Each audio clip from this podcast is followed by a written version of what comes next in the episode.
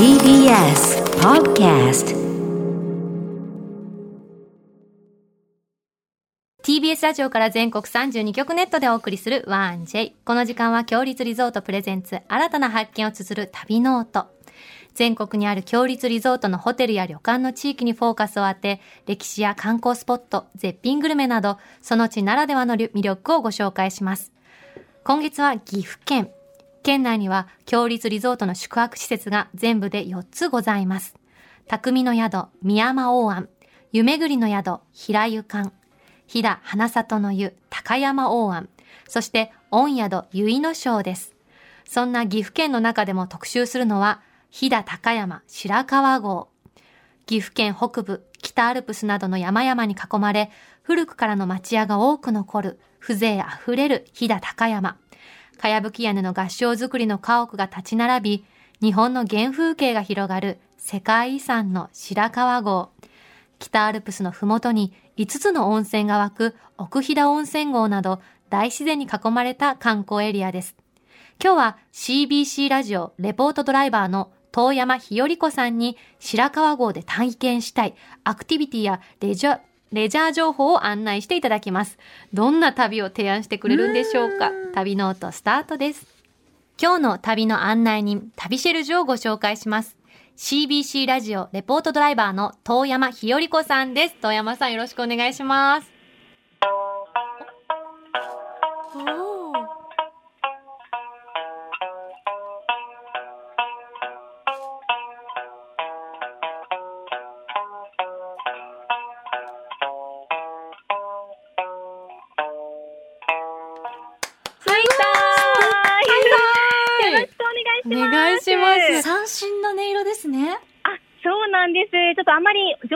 ないんですけど、一生懸命練習しました。ありがとうございます。遠山さんはあの沖縄のご出身なんですね？あ、そうなんです。うんうん沖縄生まれで、あの、大学4年生まで沖縄の恩納村というところに住んこでいました。はい。で、あの、2019年に就職で名古屋に来まして、今、CBC ラジオのレポートドライバーとしては3年目になります。沖縄から名古屋どうでした？びっくりしたこととかありませんでした？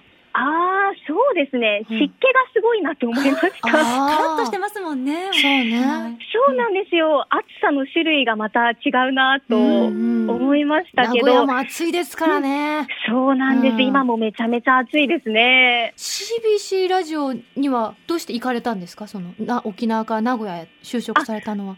そうですね。もともうんと、あの、喋り手になりたくて、うんうんうんあの、沖縄だけじゃなくて、全国いろいろな放送局を受けていて、で、まあ、ご縁があって、この CBC ラジオに撮っていただいて、はい、今働かせていただいています。うんそのラジオレポートドライバーっていうんですか？どういうお仕事なんですか？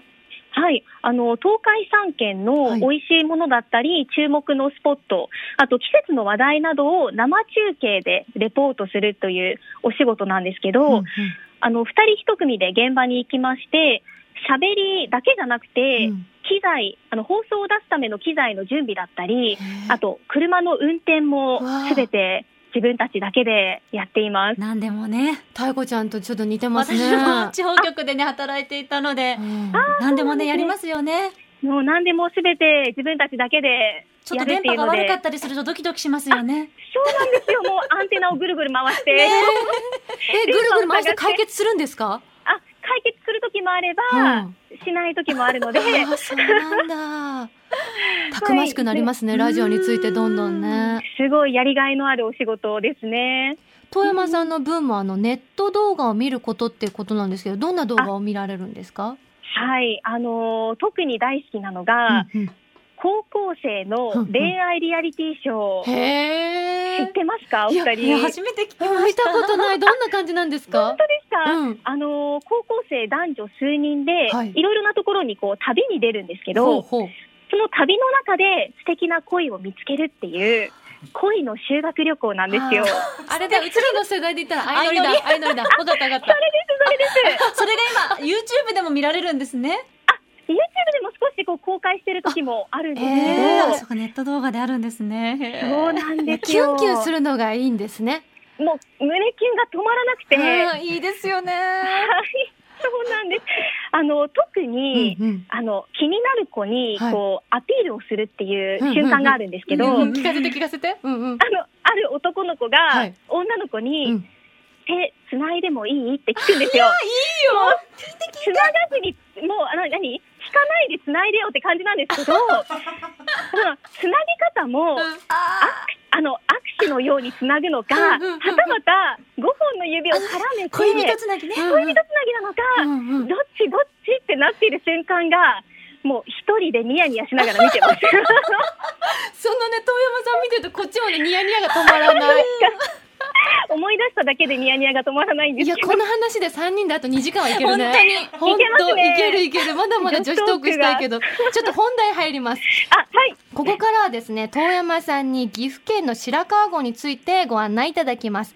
あの、今回実際に足を運んでいろいろと体験してくださったんですよね。あ、そうですね。夏の白川郷に行ってきました。ありがとうございます。いかがでした？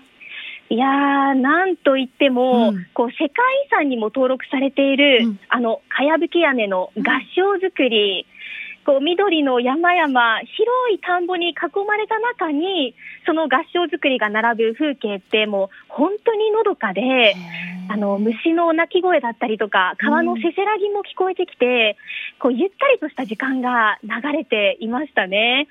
こう、昔話に入り込んでしまったかのような、そんな気持ちになりました。うんあと、はいあの、夜になると、うんあの、白川郷って街灯がほとんどないので真っ暗なんですけど、うん空を見上げると、はいキラッと星がものすごく綺麗に見えたんですよ。星っていいよね。そうなんです。なかなかこう、普段見ることができない、そんな豊かな自然を体いっぱいで感じてきました。あのちょっとね今コロナ禍っていうのもあって、んそういう意味ではお客さんは今少なかったですか？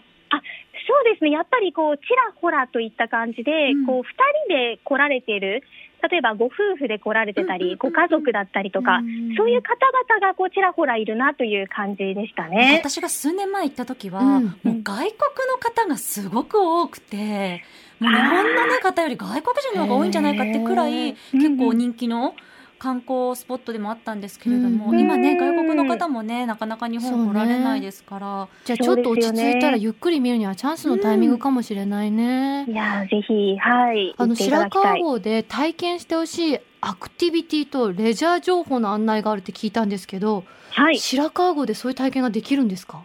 そうですね。まずは、合掌集落を人力車で散策していただきたいと思います。人力車いいですね。そうなんです。あの、これ、白川村で生まれ育った、しんうんちゃんという男性が3年ほど前からうち。と一緒。しんちゃん私のパートナーもしんちゃんなんですよ、実は。そうそうそう。有名ないい声してるしんちゃんなんです、うちのは。同じしんちゃんがあ、初めてそうなんだ。そうその方、あの、なんといっても魅力は、はいやっぱり、地元の方が案内してくれるっていうとうん。ころですね。ですよね。うん。こうパンフレットを見ただけではわからない白川郷の歴史だったり、合掌造りの秘密などをこうガイドしてくれて、秘密気になります。そうですよね、うん。私も気になるんですけど、うん。その地元の方しか知らない場所とか、あと、写真映えするスポットなんかも案内してくれるそうなんですよね。へーで、あの、しんちゃんってすごくお話が面白い方だあ、うちのしんちゃんもそううなんですよ。しんちゃんみんなそうなんですか？ね。すごいもう日本全国爆笑にあの渦巻いてるうちのしんちゃんなんですけど。人気者なんですよ。そう、やっぱりしんちゃんっていう名前はいいかもしれないですね。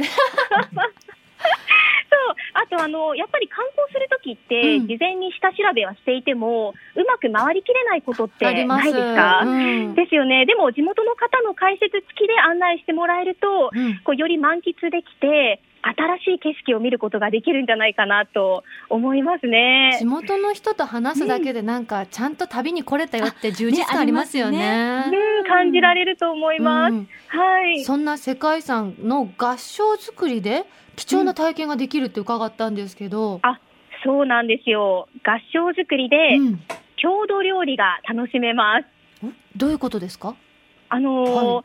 白川号には、うん。かやぶきの合掌造り家屋115棟がこう立ち並んでいるんですけど、その中にはお食事どころもありまして、合掌造りの中で白川村の郷土料理を楽しめるんです。え世界遺産の中でご飯食べていいってことですか？あ、そうなんです。すごい。うん。すごいですよね。で、私、あの、美味しい川魚をいただいたんですけど、えーいかがでした、い。や、とっても新鮮で美味しかったんですよ。うんうん。あの、お店は集落中心部から少し外れた、外れたところにある、うん。マス園文助という合掌造りの、あの、建物なんですが、あの、イワナの塩焼きとニジマスのお刺身を頼んだんですよ。そしたら、目の前の生けすで、店長さんがはあ網で魚を取ってるんですよ。すんごいフレッシュですね。うん そうそう。それであの、直前まで元気に泳いでいた、ピチピチと生きのいいお魚を調理して出してくれるので、すごく新鮮で、あの、焼き魚は身がホクホクでしたし、お刺身は？もね、コリコリ食感で、ああいいですねすごい美味しかったですね。うんまたその白川郷のさ合掌造りの中で食べられるっていうのがいいんですよね。ねそうなんです。落ち着いた雰囲気で、こう、お庭も眺めながら、川魚堪能できました。他にも何かおすすめの郷土料理ってあるんですか？他には、うん。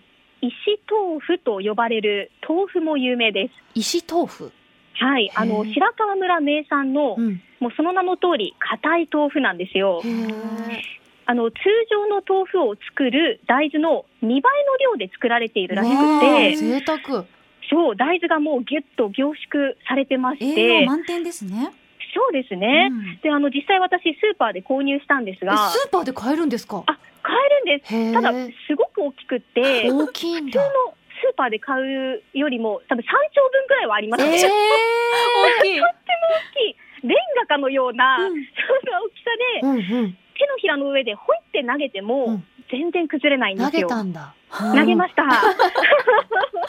木綿豆腐よりも硬いってことですよね。え、味はどうなんですか？あの、食べてみると、うんあの、お醤油をかけていただいたんですけど、うん大豆の味がとっても濃い。へえ。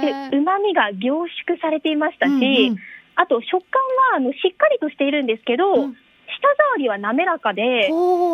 あの、すごい美味しかったです。食べ応えも抜群でした。うんなんか豆の味をさらに強く楽しめそうだね。面うん白い。うんうん。そしてその集落周辺でも、とっておきのレジャーが楽しめるんですか？あ、そうなんです。あの、白水湖という湖でうんタップ体験が楽しめます。サップもできるんですか？白川郷でサップすごく意外だね。はい。あの、白水湖っていう湖が、はい集落から車で40分ぐらいの場所にあるんですけど、うんうん。なんと、エメラルドグリーンに輝く湖だそうなんですよ見ね。ましたよ、かっこネットで。めちゃめちゃ綺麗でした。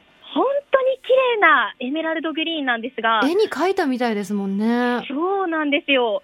これあのダムを作るときにできたうん人工の湖ということで、あの近くの温泉地の温泉の成分が水に溶けたことによってこの色になったということなんですね。であの天気や気温によって見え方が変わるということで、うんうん。私も実際に見てみ見てみたいなと思ったんですけど、うんうん。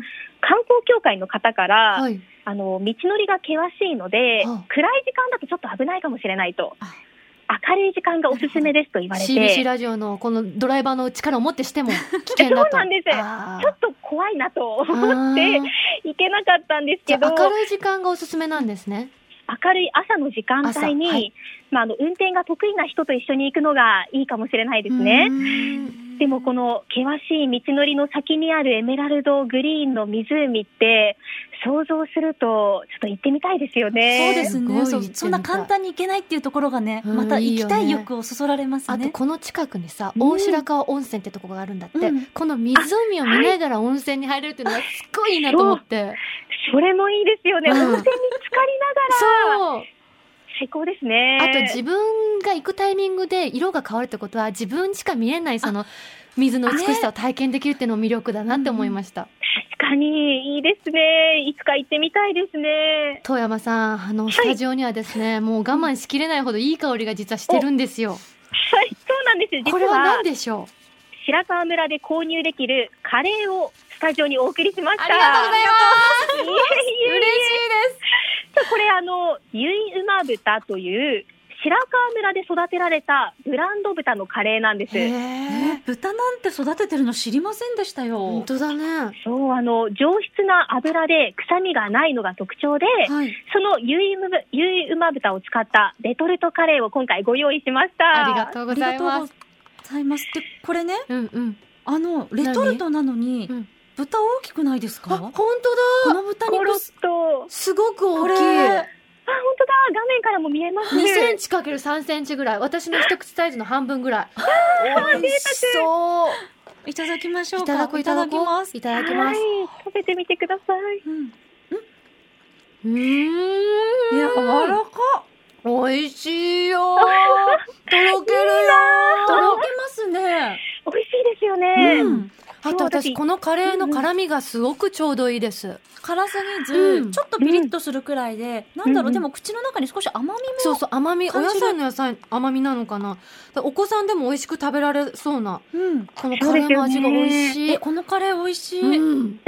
レトルトと思えない美味しさよね。うん。えー豚も臭みがなくてすごい美味しいんですよね。レトルトでこんだけ大きい豚入ってんの嬉しいなはい。これはか購入できるんですか？ネットとかで買えるんですかね？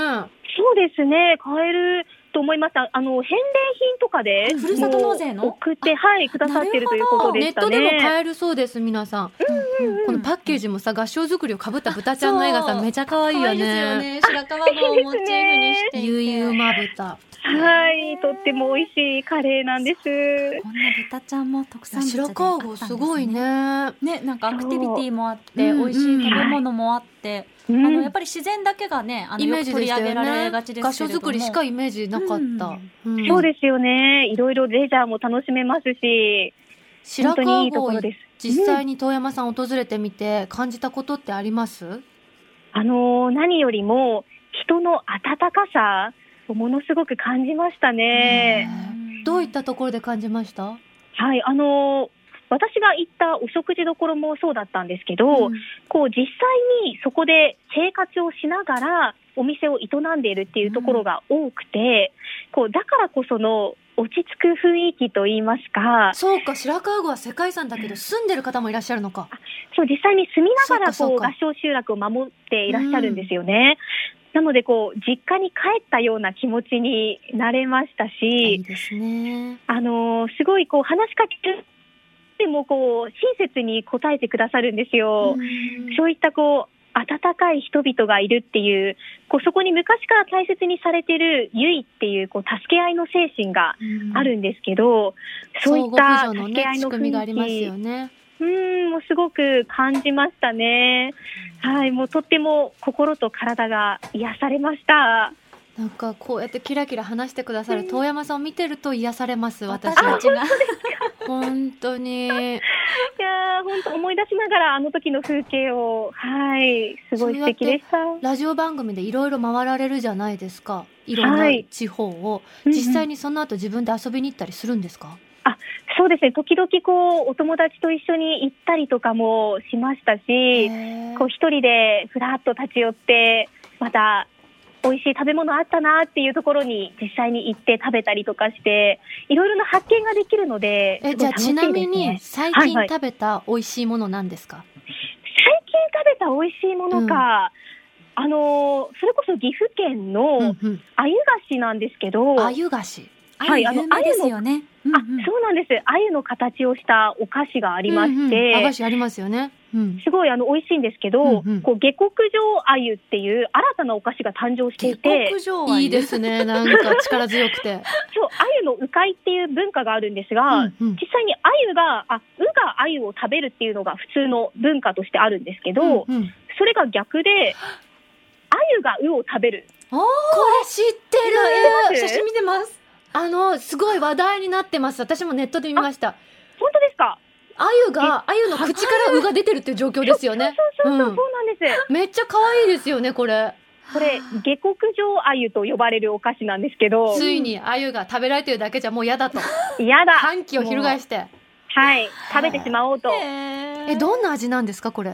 あ結構食感はこうしっかりとした食感。固めの食感で。懐かしい感じの食感ですねはい、抹茶味と黒糖味があって、いいですね風味もすごい豊かで美味しかったですね。うん。初めて食べてる方出会いました。ネットでしか見たことなかったから。本当ですか、うん最近ラジオで紹介させていただきました。ありがとうございます。ラジオといえば先週のあのラジオ聞きました。長浜博之さんの週刊リッスン。沖縄の沖縄 RBC の。聞いてくださったはい、んですか？聞いてました。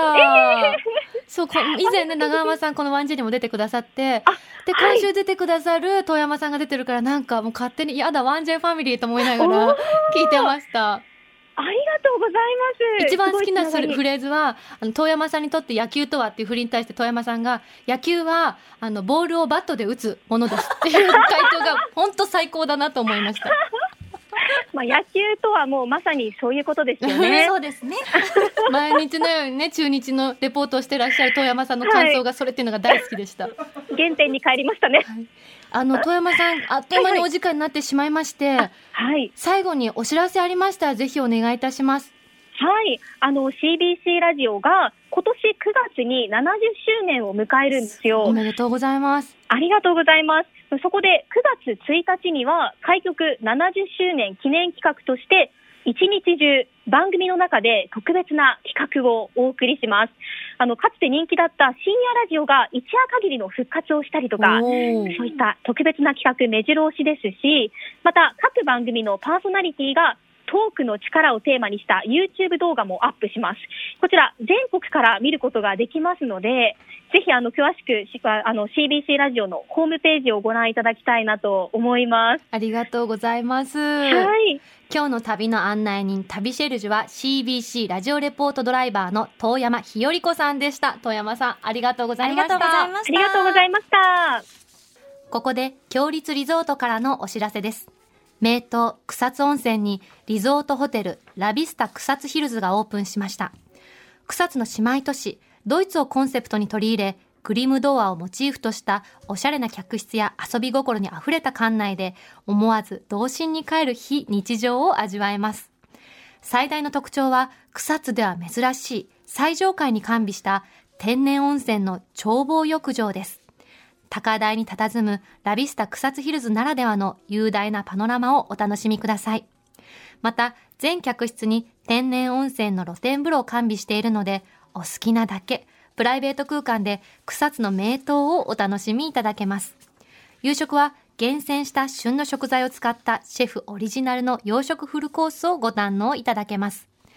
湯畑までは無料のシャトルバスも毎日運行していますので、ぜひご利用ください。詳しくは、強立リゾートの公式ホームページをご確認ください。さて、ここで番組をお聞きのあなたに旅のプレゼントです。今月は世界遺産白川郷の玄関口にある御宿結野省の宿泊券をプレゼントしています。御宿結野省はユネスコ世界遺産に登録されている岐阜県白川郷にあり、有名な合掌造りの集落までは車で5分ほどの立地にございます。宿の特徴としては、日本の原風景を感じる昔懐かしい景色を見ることができ、何度でも訪れたくなる心のふるさとをコンセプトとして皆様をお出迎えしています。肌触りのいい天然温泉にゆっくり浸かっていただき、日頃の疲れをお癒しください。お食事は飛騨の郷土料理を中心に四季折々の山の幸や海の幸を厳選しております。特に飛騨牛にはこだわり尽くした懐石料理をお楽しみいただけます。そんな御宿結の庄のペア宿泊券を今月は一組2名様にプレゼントいたします。ご希望の方はインターネットで TBS ラジオ公式サイト内旅ノートのページにプレゼント応募フォームがありますので、そこから必要事項をご記入の上ご応募ください。締め切りは8月31日火曜日までとなっております。たくさんのご応募お待ちしています。なお、当選者は発送をもって返させていただきます。さて、この番組では、あなたの旅の思い出もお待ちしています。強立リゾートのホテルや旅館にご宿泊された方の感想もぜひお寄せください。メールは 1j.1j.jp 1j.1j.jp です。来月の旅ノート特集するのは宮城県と秋田県です。はい。たいちゃん行ったことあります？仙台は何度か行ったことありますね。私ね、多分どっちも行ったことないのよね。あれ？東北全然上陸してないの。意外に？そう、山形がね、北のマックス。あ、その上飛んで北海道行っちゃうんです。え、この間のさ、うん。ドラマでうん仙台ロケなかった、あれはね、ちょっと都内でやりました。ささっとね。うん。あ、ラジオ、あ、ちょっとメッセージ紹介しますね。えーっと、ラジオネーム、北海道の方です。空耳さんです。白川郷へのメールです。ありがとうございます。白川郷、数年前に行きました。まるで日本部昔話気分。季節は冬。雪でモコモコになってたかやぶき古民家がなんとも可愛らしくもたくましい。夜はライトアップもあり、綺麗だったな素敵。あの、白川郷もですけど、季節によってね、全然景色が違うじゃないですか。ねね夏は夏できっとね、緑がいっぱいで綺麗だし、春は桜とか咲いてたら綺麗だし、いいよね。秋も紅葉でいい。うん。もうね、四季全部の季節に行きたい。本当私 1J やって本当に日本っていいとこなんだなって思いました。再発見ですよね。うん、どんどん巡って好きなとこ増やしていきたいなってちょっと思いました。うん次回の旅ノートもどうぞお楽しみに。